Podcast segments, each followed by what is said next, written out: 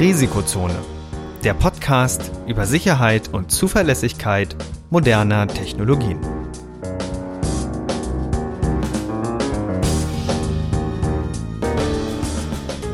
Heute mit Professor Dr. Andreas Noack und Viktor Gaske.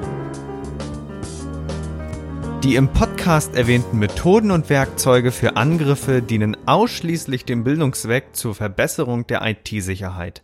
Es wird ausdrücklich angemerkt, dass unter anderem das Ausspähen und Abfangen von Daten sowie die Computersabotage strafbar sind. Unternehmensnennungen dienen, soweit nicht anders angegeben, nur zur Veranschaulichung von Sachverhalten.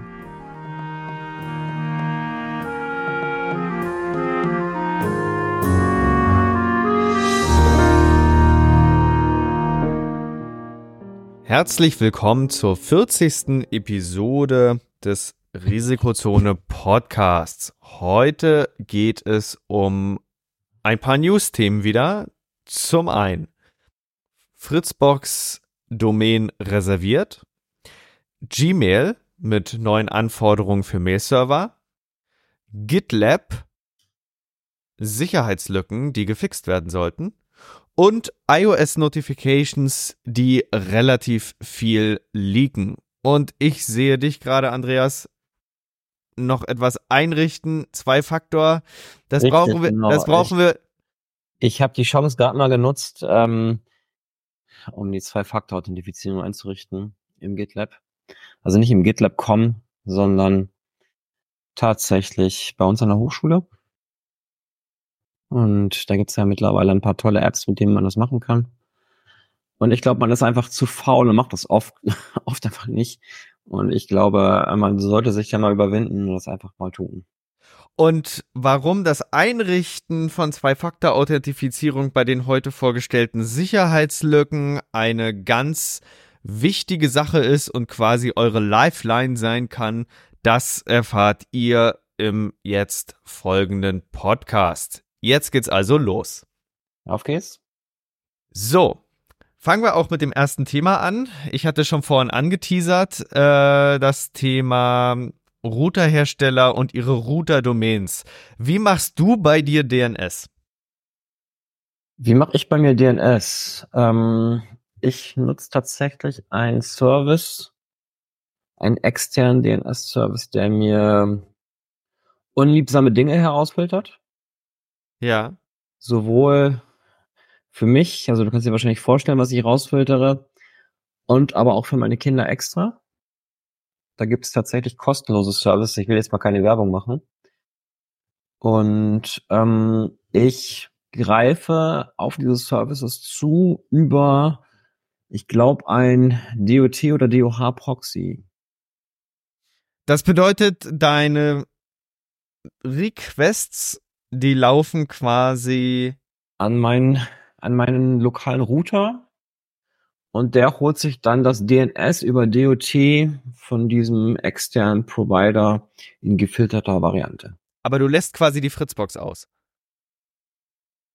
Die Fritzbox äh, kümmert sich um den DOT-Kanal. Ach, okay. Okay. Ja, die spannende Sache ist folgendes. Äh, Routerhersteller haben diese interessante Angewohnheit, in das DNS einzugreifen, um die Router nutzbarer zu machen. Und ein großes, bekanntes Beispiel ist Fritzbox. Und es war jetzt immer so, dass wenn man eine Fritzbox im lokalen Netzwerk hatte, dann konnte man sie total, oder kann sie immer noch, in den allermeisten Fällen aber, jetzt nur noch, äh, ganz normal erreichen, indem man sagt fritz.box. So. Mhm. Und das funktioniert dahingehend, diese Domain, die war lange Zeit, oder diese Top-Level-Domain, .box war lange Zeit nicht vergeben im Internet. Und dadurch konnte das sowieso im Internet nicht aufgelöst werden. Es konnte aber lokal aufgelöst werden, weil wenn du im Grunde als Resolver, als DNS-Auflöser einmal die Fritzbox reinnimmst, nimmst, dann wird genau das verändert. Das heißt, Zusätzlich zur normalen DNS-Auflösung wird fritz.box sauber aufgelöst, so wie es sein soll, entsprechend des Routers. Und das hat auch lange Zeit so funktioniert. bis dann auf einmal im Rahmen dieser neuen Top-Level-Domains von der IANA, beziehungsweise, ja, ich glaube, IANA Icon, äh, als dann quasi es hinzukam, dass diese .box-Domain vergeben wurde. Ich glaube, das hat Icon gemacht. Da, da, da, da finde ich jedenfalls nochmal in in den, äh, in den Shownotes. So, und da gab es natürlich ein Problem. Na, jetzt ist quasi die Domain vergeben. Äh, es gibt die jetzt quasi offiziell. Und ja, was macht man denn? Und die Nachricht in der letzten Woche hat wahrscheinlich einige überrascht, als da nämlich drin stand, dass Fritz.box durch einen externen, und zwar nicht AVM, jetzt registriert wurde. Und die Auswirkung davon ist, dass jetzt die Domain offiziell tatsächlich auflösbar ist. Das heißt, wenn man immer noch die Fritzbox zwischen hat, dann interceptet die das trotzdem und äh, dreht das so, dass das dann ihre IP-Adresse ist. Wenn du jetzt aber einen öffentlichen Resolver nutzt, dann löst er das so übel auf. Mhm. Dass quasi jetzt diese NFT Verkaufsseite da, also irgendwas zwischen NFT, Bitcoin etc. Also so. Ja, hast schon mal drauf geguckt, was da kommt? Äh, ich ich habe keine Zeit dafür gehabt, aber ähm, Heise schrieb, äh, dass das wirklich so ein NFT-Ding da ist. Ne? Ich werde es also, mal, ich werde mal direkt ausprobieren. Ähm, ja, wie kann man sich das angucken, wenn man selber eine Fritzbox hat? Ähm, ich benutze jetzt einfach mal einen Tor-Browser, das sollte funktionieren, oder? ähm, ja, ähm, ist auf jeden Fall eine spannende Sache und ich glaube, das trifft vor allen Dingen die Leute, die zum Beispiel bei ihren Eltern das Internet reparieren müssen und vergessen, dass ihre Eltern keine Fritzbox haben und dann auf fritz.box gehen. Und wenn da jetzt irgendwie Malware drauf wäre, dann wäre das halt irgendwie doof, ne? Genau, das ist der, der große Nachteil. Aber ich glaube, dieser Sache sind auch viele Unternehmen ausgesetzt, die einfach der Meinung sind, sie können ihre eigene Top-Level-Domain dann da betreiben. Das hat ja lange Zeit funktioniert. Wir haben auch schon mal über dieses Thema neue Top-Level-Domains gesprochen, wenn dann so .zip hinzukam etc. Du meintest aber schon, dass selbst .com eigentlich früher tricky war, weil ja .com das alte .exe ist. Richtig, genau. Äh, kommen, ne? Kenne ich noch aus MS-DOS-Zeiten. Ich habe mit MS-DOS 5.0 angefangen. 5.0? ist das mal her. Oh ja. ja. Mann, bin ich alt. Die Geschichte ist jetzt, ja, dumm gelaufen, ne? Also. Richtig. Wie, wie macht man's richtig? Was, was, was würdest du vorschlagen, wenn, wenn jetzt jemand äh, seine Dienste so aufziehen versucht? Vielleicht kann man einen ähnlichen Weg gehen wie mit den privaten IP-Adressen, dass man einfach ein paar Domänen, ein paar TLDs festlegt, die nur lokal, also die nicht registriert werden, jemals registriert werden dürfen. Ich meine, das gibt's ja schon, ne? Genau, genau. Da gab es einige Statements. Äh, zum Beispiel die RFC 6762, die beschäftigt sich so ein bisschen mit Multicast DNS und Avahi und so. Und da ist eine Schwierigkeit, beziehungsweise eine beliebte Domain ist mal .local. Das ja. Problem ist, Local ist eigentlich dafür gar nicht gedacht, weil es gibt ein automatisches Auflösungssystem. Das stammt so aus diesen äh, Bonjour- und Hawaii-Zeiten und mhm. das registriert für sich Local, beansprucht das. Aber diese RFC 6762 beziffert auch einige Domains, die eben als Ausweichdomains genutzt werden sollen. Ja, und da wäre zum Beispiel Punkt Intranet, Punkt Internal, Punkt Private, Punkt Corp, Punkt Home und Punkt LAN. Dann gibt es ein Statement der ICANN, die sich genau mit dieser Sache beschäftigt hat. Da, das, dieses Dokument nennt sich Proposed Top Level Domain String for Private Use. Äh, da geht es um genau diese Thematik. Und die haben gesagt, dass sie Punkt Internal als interne private Domain präferieren. Also Punkt Internal ist eine, eine Top-Level-Domain, wo sie jetzt nicht vorhaben, die zu vergeben. Mhm. Und dann gibt es noch eine spezielle äh, TLD, die da extra vergeben wurde für Private Use. Ähm, 2018 kennt wahrscheinlich niemand in der RFC 8375. Das ist .home.arpa. Für die, die jetzt sich wieder wundern, wo kommt dieses .arpa her? Das war eigentlich eine temporäre Domain, die mal gedacht wurde für die Migration. Äh, Richtung TCP/IP und diesen ganzen neuen Diensten im alten ARPANET.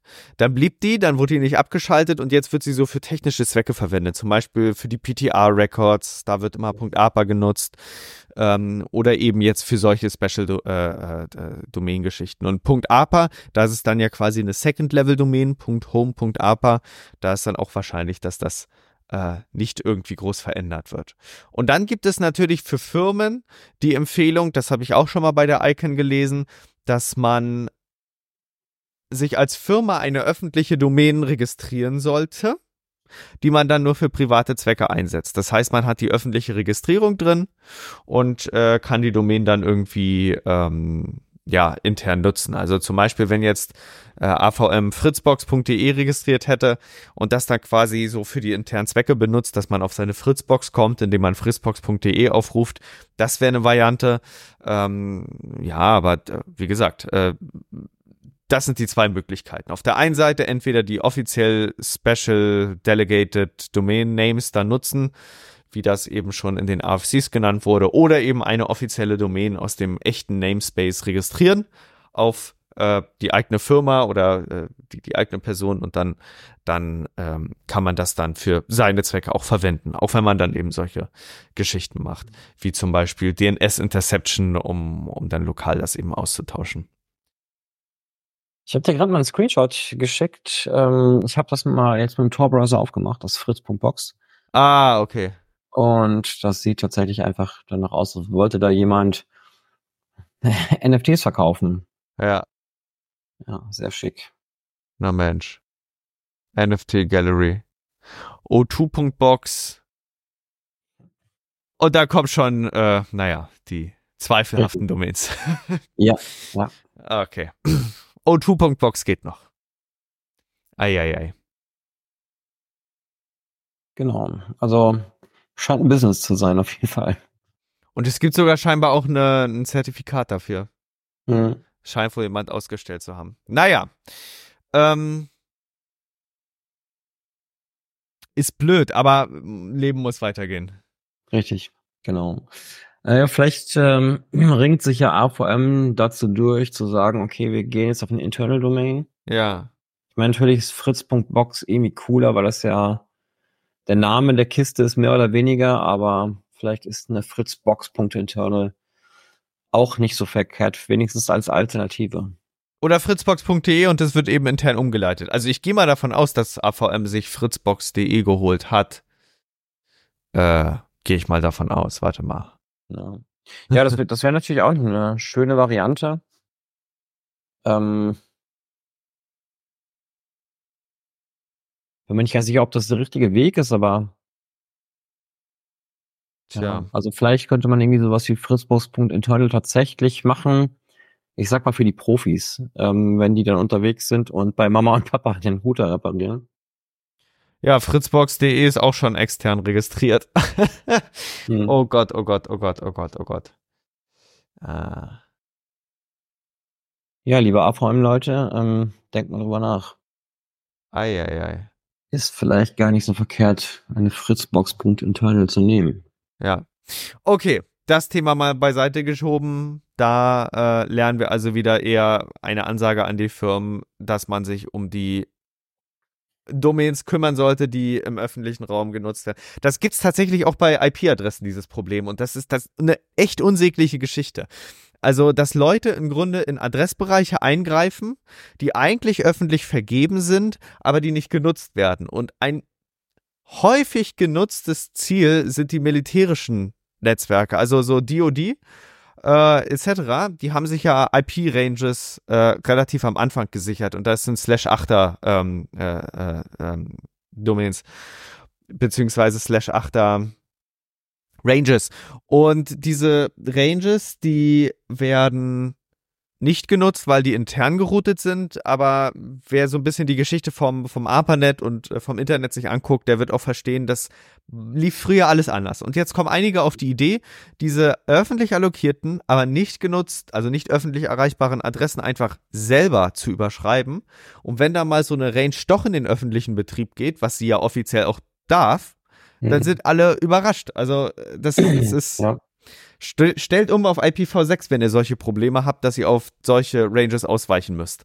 Mhm. Weil da gibt's das Problem nicht.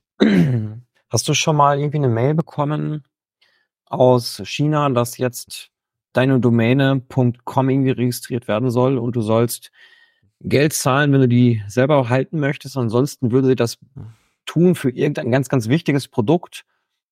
Ähm, wobei möglicherweise in deinem Domainnamen irgendwie ein deutscher Begriff drin ist, der in China überhaupt keinen Sinn macht. Ja, die typischen Scam-Geschichten. Also du, du hast es wahrscheinlich auch schon mal erhalten. Ähm, genau. Das erinnert dich so ein bisschen auch daran, ne? Ja, absolut. Ähm, ja, ich habe damals tatsächlich darauf geantwortet und ein bisschen Druck gemacht. Kam auch noch mal was zurück. Aber bis heute haben sie es tatsächlich nicht durchgezogen. Das, das heißt, wenn sie euch mal irgendwie damit auf den Sack gehen, ähm, eine vernünftige Antwort beziehungsweise ignorieren ist vielleicht eine Methode, um also zahlt es auf jeden Fall nicht. Ich glaube, das ist keine gute Idee. ja, das ist immer eine schlechte Idee. Also Domain Management ist eine sehr, sehr schwierige Angelegenheit, die man auf jeden Fall im Blick haben müsste. Ja, jetzt gehen wir im Grunde mal ein bisschen von den klassischen Domains.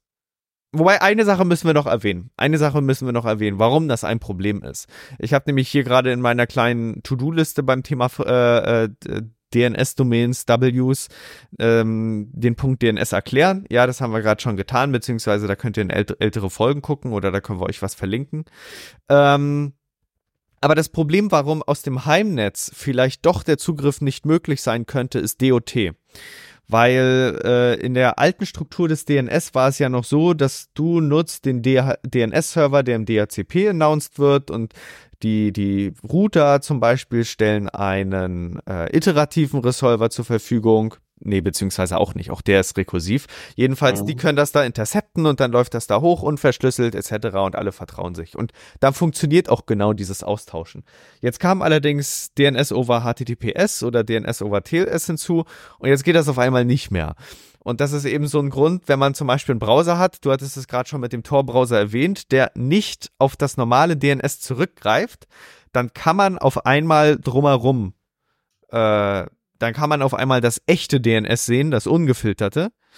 Und äh, da ist dann so ein Intercepting nicht mehr direkt möglich.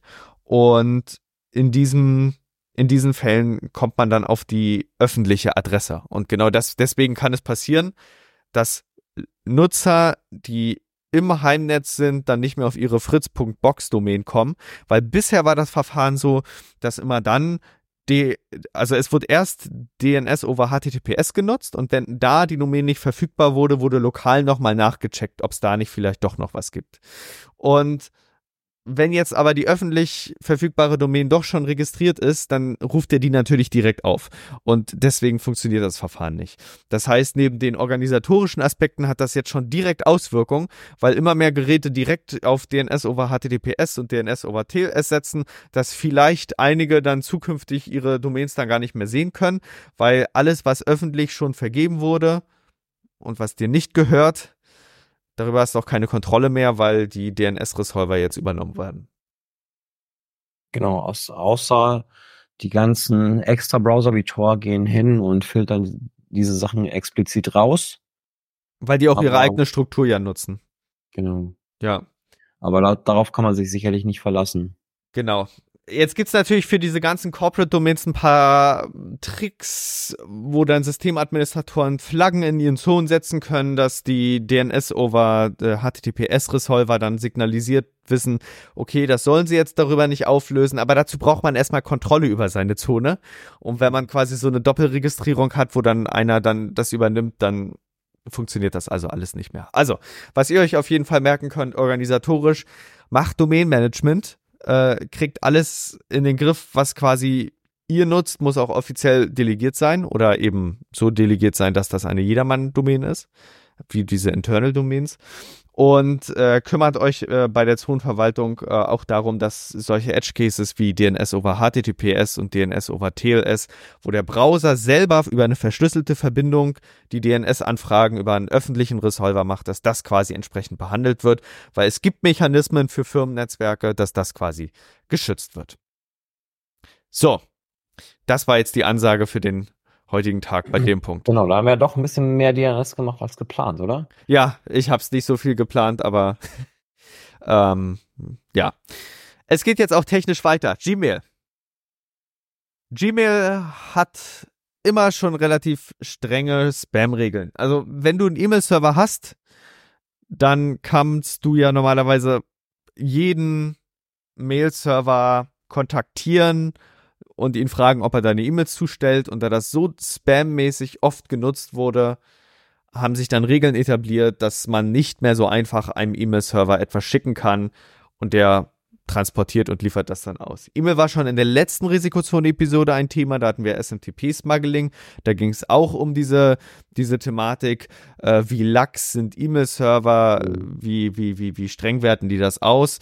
Jetzt eben eine neue Thematik, die, ähm, äh, die, die darauf hinausläuft, dass die großen E-Mail-Provider ihre Regeln nochmal verschärfen, was so die Aus, das, das Ausweisen von, von ähm, E-Mail-Servern macht. Was sind denn jetzt die neuen Anforderungen? Also klar, die DKIM SPF DMARC, aber wie wirken die sich denn jetzt konkret aus? Was muss also ein Server bereitstellen, um dieses Dreiergespann DKIM SPF und DMARC zu erfüllen? Ähm, ich glaube, da war jetzt ein SPF von DKIM-Eintrag einfach, beziehungsweise das Aktivieren des Verfahrens notwendig, ne? Ja, ja, klar. Um, Aber was, was, was haben diese Verfahren? Was gibt das erstmal so her? Also was. Genau, ich kann ja mal kurz einen Überblick machen, was, also was diese, diese kruden Abkürzungen bedeuten. Ja. Da haben wir einmal SPF oder ausformuliert Sender Policy Framework. Und das funktioniert so, dass im DNS-System ist eine Liste mit IP-Adressen für Domänen hinterlegt, die gültige E-Mail-Server sein können. Das heißt, wenn du eine E-Mail bekommst, kannst du prüfen, kam das zu einer eine IP-Adresse in der Liste? Und wenn ja, dann ist das plausibel, dass das entsprechend äh, nicht gefälscht wurde. Also eine durchaus sehr sinnvolle Sache, SPF. Dann haben wir DKIM, Domain Keys Identified Mail. Und da ist es so, dass der sendende Mail-Server der E-Mail eine digitale Signatur mit einem Private Key, also gemacht mit seinem Private Key anhängt. Und der Empfänger kann das eben dann mit dem Public Key prüfen. Das heißt, man kann prüfen, ob der sendende E-Mail-Server ähm, das Ding unterschrieben hat. Also, oder mit anderen Worten, hat er das wirklich geschickt? Und dann haben wir einen richtigen Framework, würde ich sagen, dass das Ganze so ein bisschen zusammenhält. Das ist DMARC, Domain-Based Message Authentication Reporting and Performance, DMARC abgekürzt, oder DMARC. Ähm, und das legt Richtlinien fest, wie man SPF und DKIM-Checks durchführt, ne? also wie die behandelt werden sollen. Ne? Da kann man zum Beispiel sagen, ähm, dass die Absenderadresse geprüft werden soll oder auch das From-Feld. Wir haben ja tatsächlich in E-Mails haben wir es beim, beim letzten Mal haben wir es ja erzählt, zwei Möglichkeiten, den Absender ab, anzugeben. Einmal im SMTP-Protokoll und dann einmal tatsächlich im Body von der E-Mail nochmal. Und auch da kann man jetzt Richtlinien festlegen, dass diese beiden nochmal verglichen werden sollen, damit man da keinen kein Mist macht. Ich wollte gerade was anderes sagen. Und äh, ja, DMARC legt fest, wie SPF und DGIM unter anderem ausgewertet werden sollen. Genau, und diese Verfahren, die werden jetzt von Google erwartet, wenn man viele E-Mails zustellen möchte. Also die konkrete Regel, ich hatte es vorhin noch gar nicht erwähnt, ist jetzt, dass ab 1. Februar 2024 alle E-Mail-Provider, die mehr als 5000 E-Mails am Tag an Gmail zustellen wollen, diese drei Verfahren unterstützen müssen. Das heißt, die E-Mails, die müssen auf der einen Seite signiert sein durch DKIM, dann müssen sie auf der anderen Seite durch das Sender Policy Framework ähm, so spezifiziert sein, äh, dass die Domain sagt, welche Server schicken dürfen. Das heißt, es darf nicht mehr irgendein E-Mail-Server dann bei Google etwas zustellen für eine Domain, wo gar nicht spezifiziert ist, wie die E-Mails da überhaupt ankommen sollen. Also ich kann jetzt nicht einfach etwas unter risikozone.de schicken, weil da ist festgelegt, wer unter risikozone.de schicken darf. Und äh, die letzte Sache ist, äh, um das alles nochmal zusammenzuhalten, der E-Mail oder der Domaininhaber muss auch festlegen, was mit solchen falschen Treffern dann eben passieren soll. So sieht's aus. Äh, grob gesagt. Ja, und das kommt jetzt eben dazu Das heißt, wer seinen E-Mail-Server hat, der hat heute nochmal die Chance, Podcast kommt ja am 31. Hm. Der hat heute nochmal die Chance, äh, das umzubauen. Für die meisten wird es in der Regel nur das Abchecken der DNS-Einträge sein. Passt das alles? Und für die Leute, die DKIM noch nicht bei sich implementiert haben, da müssen sie vielleicht nochmal an die E-Mail-Server ran. Aber wie gesagt, diese strengen Regulierungen betreffen auch erstmal nur alle E-Mail-Provider, ähm, die an Google etwas schicken möchten, an Gmail und das mehr als 5000 Mal pro Tag. So, jetzt können wir wieder darüber rumschimpfen, hier Monopol etc. hin und her, aber ich glaube, dafür haben wir heute keine Zeit. Das machen wir mal bei einer anderen Folge. Du, ich glaube, in dem Fall finde ich es gar nicht schlecht, wenn jemand, der ein fast Monopol hat, einfach solche Sicherheitssachen durchsetzt. Weil ich glaube, das wird im Endeffekt dazu führen, dass andere Leute das auch tun. Und das kann ja nur die Sicherheit verbessern. Das sind ja, also die, vielleicht ist dieses eine Mal was Gutes. weißt du, ich habe den App-Punkt mit Apple und App Stores heute extra rausgestrichen, weil das, das würde wäre ein, ein da, da, da würden wir, da würden wir dann nur noch Stunden streichen. Aber genau dein Argument lässt sich so umdrehen, dass man dann sagen kann, App Stores sind doch was Gutes, weil dann können Sicherheitspolicies durchgesetzt werden. ja, es ist schwierig. Hm. Hm. naja, äh, ist immer eine schwierige Sache. Aber die andere ist, wir schimpfen ja genauso, wenn dann per ähm, äh, Gesetzgeber-Policy das dann von oben kommt und es dann auf einmal heißt, ja, folgende Zertifikatsregeln müssen jetzt festgesetzt sein, etc. Das ist ja nochmal so ein Thema für sich, wenn du zum Beispiel siehst hier diese, diese staatlichen CA-Stellen, die jetzt in die Browser kommen sollen, über die IDAS äh, äh, ähm, Richtlinie hier der EU es ist, es ist immer, wenn man, wenn ein Externer kommt und bestimmt, dass du etwas so tun sollst, dann ist das immer kritisch zu sehen. Aber ja, es hat auch Vorteile. Ähm, und natürlich die Sicherheit der E-Mail, des E-Mail-Verfahrens, das jetzt schon seit 20, 30 Jahren abgeschafft sein soll, aber bis heute noch bleibt, das, das muss immer noch gefixt werden. Und ähm, es ist auf Implementierungsebene alles. Ne? Mhm. Tja. Nächstes Thema, ne? Richtig, richtig. Nächstes Thema. GitLab. GitLab hat einen lustigen Bug. Äh, also, wer, wer eine GitLab-Instanz hat, der sollte diesen Monat ein bisschen schauen, das Ding durchzupatchen. Ähm, GitLab ist ja ein relativ großes Programm, wo, wo auch viele Komponenten drin sind und das ist ja im Grunde für die Git-Versionsverwaltung äh, gedacht. Und wenn man das jetzt in den letzten Tagen genutzt hat oder die, die Version hatte, dann hat man sehr zügig gesehen, dass es da Critical äh, Updates gibt. Und ich bin froh, dass ich gepatcht habe. Weil ich habe tags oder zwei, drei, vier Tage schon später die entsprechenden Angriffe gesehen, wo es wirklich möglich sein soll, mit einer Zero-Click-Attacke und der Kenntnis von Administratorkonten äh, sich ein neues E-Mail-Passwort zuschicken zu lassen. Das heißt, soweit ich das richtig gelesen habe, konnte man im Feld für E-Mail-Adressen zwei E-Mail-Adressen für die Rücksendung äh, äh, spezifizieren und dann konnte man sagen, sowas wie, ja, für die E-Mail-Adresse hier äh, äh, admin at, at äh, git, äh, schickt da mal die zurück, die, die, die, die Rücksende-E-Mail an folgende von mir spezifizierte E-Mail-Adresse. Und äh, so kann man natürlich sich selber dann ein neues Passwort vergeben, etc. Mhm. Wenn man natürlich sowas durchkontrollieren möchte, ich hatte da gestern auch so ein bisschen äh, in den Logs hin und her geguckt, äh, ist, ist ganz spannend. Äh, auf der einen Seite, man sieht natürlich in den Logs dann die Einträge, dass es dann die Angriffe nach dem Patch quasi gab, aber ne, man kontrolliert ja immer doppelt und dreifach, also nochmal in den E-Mail-Server geguckt, geschaut, was der GitLab-Server so alles verschickt hat und dann immer nochmal im Grunde sicher gehen, dass nicht doch irgendwo was woanders hin verschickt wurde. Aber da kommt auf einmal der Punkt dann wieder ins Spiel, wo, wo ich gestern erwähnt hatte, äh, nee, wo ich zum Anfang der Folge erwähnt hatte, äh, dass äh, Zwei-Faktor gut ist, weil Zwei-Faktor ist dein letzter, dein, dein letztes Sicherungsseil, was die Account Compromise schützt. Weil auf der einen Seite konnten zwar neue Passwörter vergeben werden über die, ähm, über die Zurücksendefunktion, aber Zwei-Faktor blieb in, bleibt, äh, so, soweit ich es richtig verstanden habe, in dem Fall erhalten. Das heißt, wer ein Admin-Konto bei GitLab Instanzen hat, die lokal verwaltet werden oder eben auch online, nutzt Zwei-Faktor. Ähm, bei solchen Zero-Day beziehungsweise bekannten Attacken, die dann ausgenutzt werden, wo man im Vorhinein noch nicht weiß, wo der Attackvektor oder der, der Angriffsvektor herkommt, äh, da, da ist man dann relativ froh, wenn es äh, Zwei-Faktor gibt. So ist es. Genau. Also nutzt es wirklich, ja. überwindet euch, richtet es ein. Das macht Sinn. Kümmert euch aber auch um einen Fall, das äh, sei auch gleich äh, vorab gesagt, wenn euer Handy mal nicht verfügbar ist. Das vergessen viele leider immer.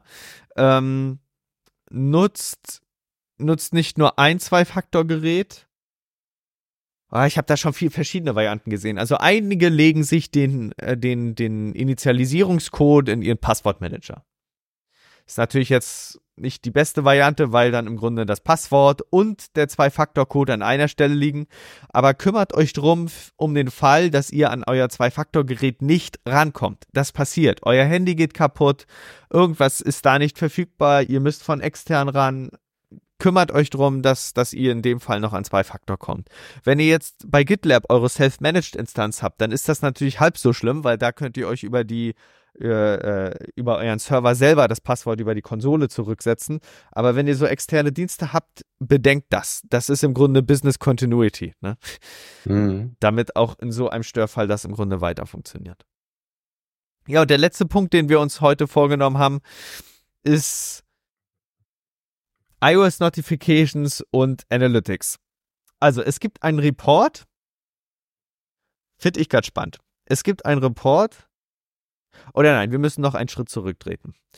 iOS hat die Verarbeitung externer Apps immer weiter eingeschränkt. Oder es war eigentlich schon immer eingeschränkt.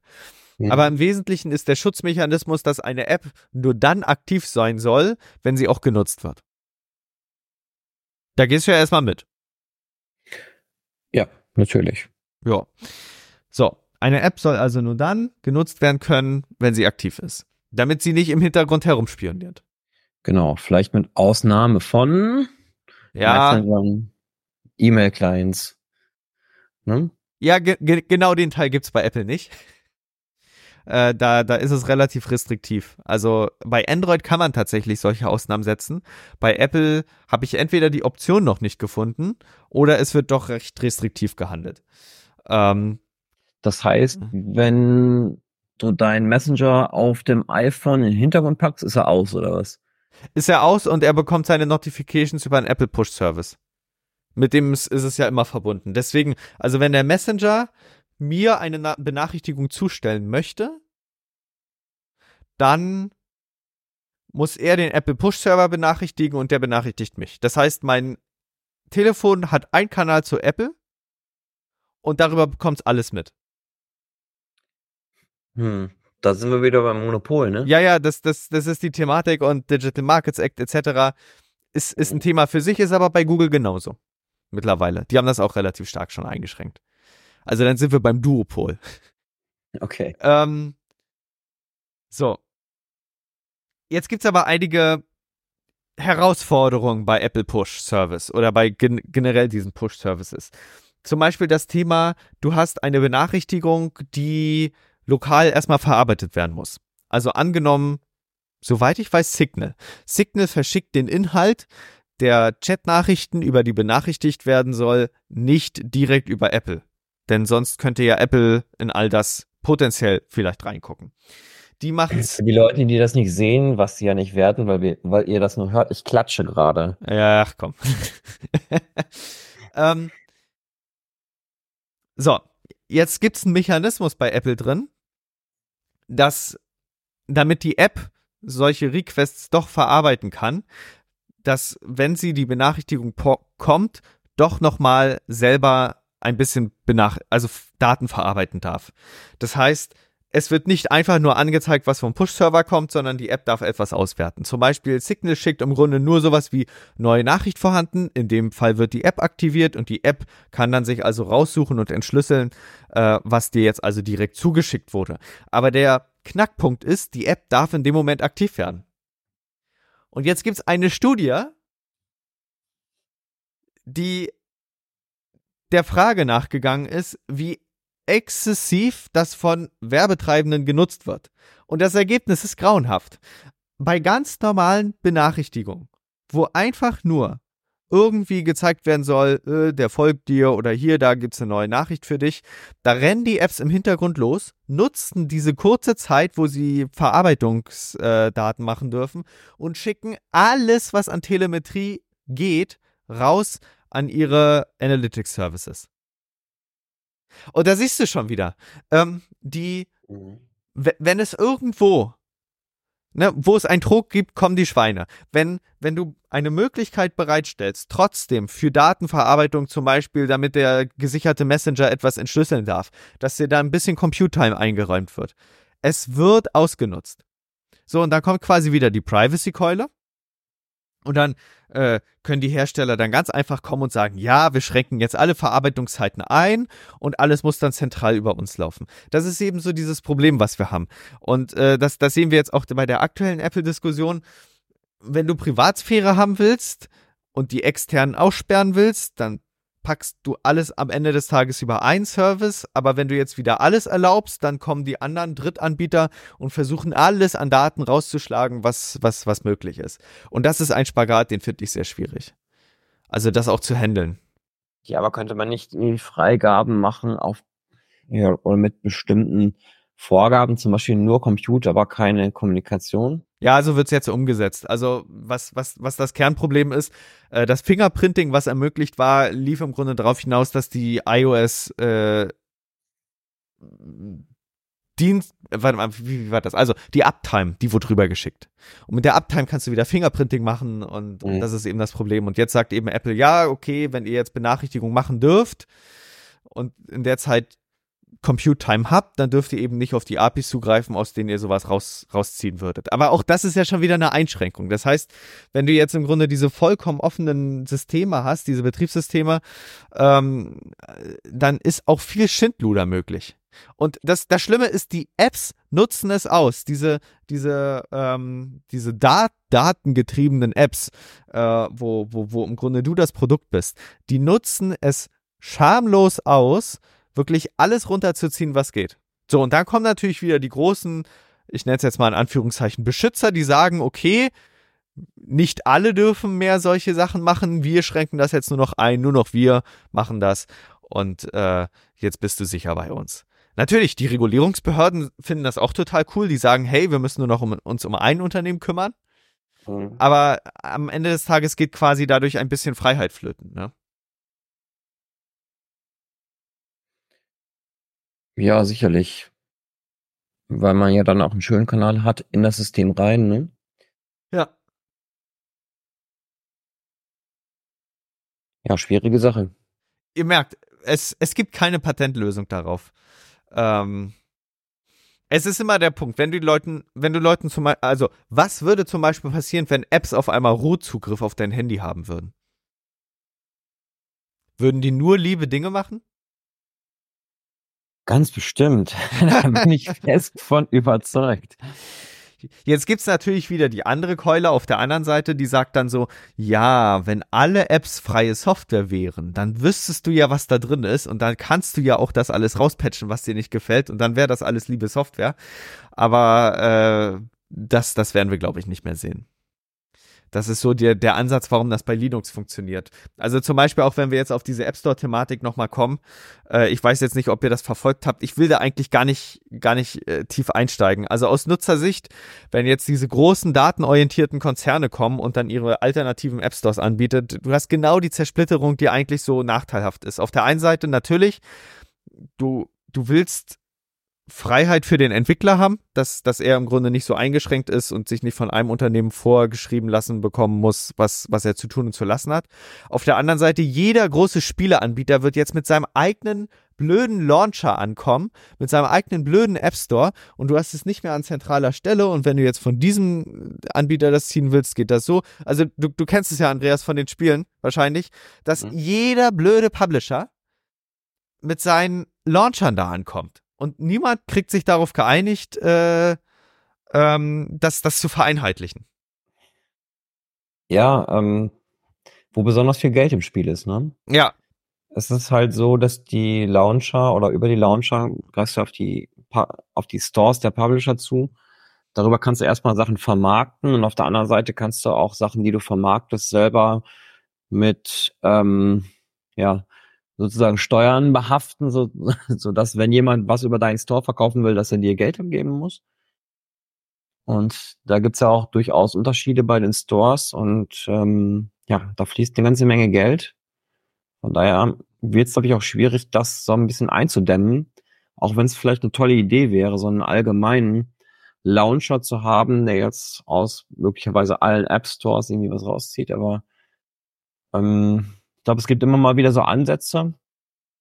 Du kannst ja mittlerweile auch die Launcher von den Spielen miteinander connecten, so dass du dann in Launcher A auch die Spiele von Launcher B siehst und so. Zu einem gewissen Maß. Hm, aber ich glaube, das kriegst du schlecht vereinheitlicht insgesamt so. Und das ist, glaube ich, auch so dieses Security-Risiko, äh, wo jetzt viele immer im Grunde drauf zurennen oder, oder das entsprechend kritisieren. Wenn irgendeine Person, also bei App Stores heißt es ja dann auch immer, ja, es gibt diese zentrale Kontrollmacht und, und da kann eigentlich nichts schiefgehen. Und äh, bei Android kannst du ja aus unbekannten Quellen Dinge installieren und das ist alles nicht so schön, etc. Äh, und dann kommt immer das Gegenargument, aber das aktiviert doch niemand. Niemand aktiviert doch fremde Quellen, weil jeder äh, weiß doch, äh, dass das ist ein Mechanismus, der ist erstens sehr schwer einzustellen, da musst du tief in die Einstellung gehen und, und das machen doch eigentlich nur die Profis. Hast du mal Leute gesehen, die unbedingt dieses eine Spiel haben wollen und sich dann doch die APK draufziehen?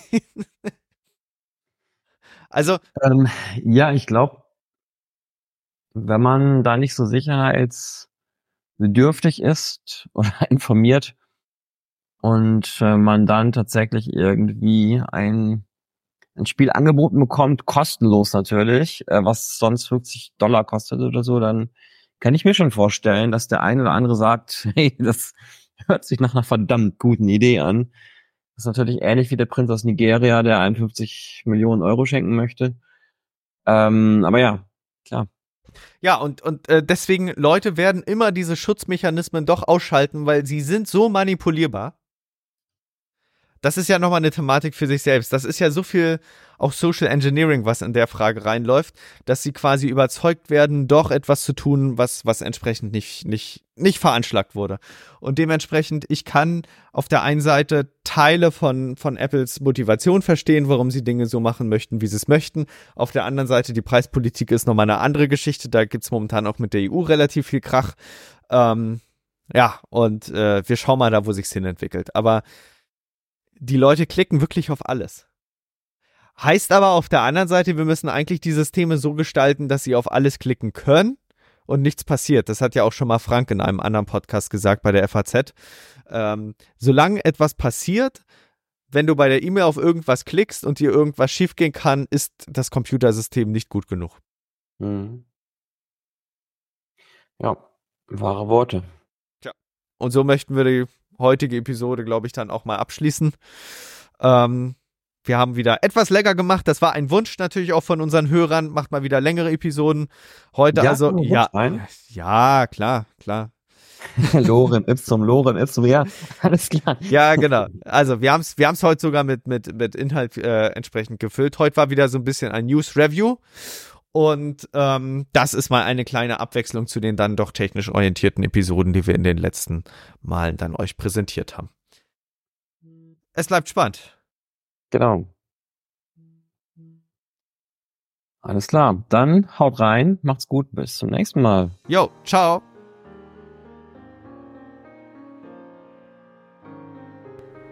Wir freuen uns, euch diesen Podcast heute präsentiert zu haben und sind natürlich gespannt auf euer Feedback, eure Fragen und eure Anregungen. Wenn ihr darüber hinaus Wünsche habt, welche Themen wir in den nächsten Folgen behandeln sollen, könnt ihr uns gerne eine E-Mail schicken an info@risikozone.de. Dieser Podcast ist jung, deswegen freuen wir uns umso mehr, wenn ihr uns unterstützt, indem ihr den Podcast auf Spotify, Apple Podcasts Google Podcasts, YouTube oder der Plattform oder dem Podcatcher eurer Wahl abonniert und uns auf Twitter at Risikozone folgt. Kommentiert, bewertet, sprecht über uns und erzählt es eurer Familie und euren Freunden. Für die Musik bedanken wir uns bei Jason Shaw von audionautics.com. Freut euch auch nächstes Mal wieder auf spannende Themen und interessante Einblicke. Weitere Informationen zum Podcast, den Episoden sowie den Show Notes könnt ihr jederzeit unter risikozone.de abrufen. Bis dahin wünschen wir euch eine wunderschöne und erfolgreiche Zeit. Auf Wiederhören.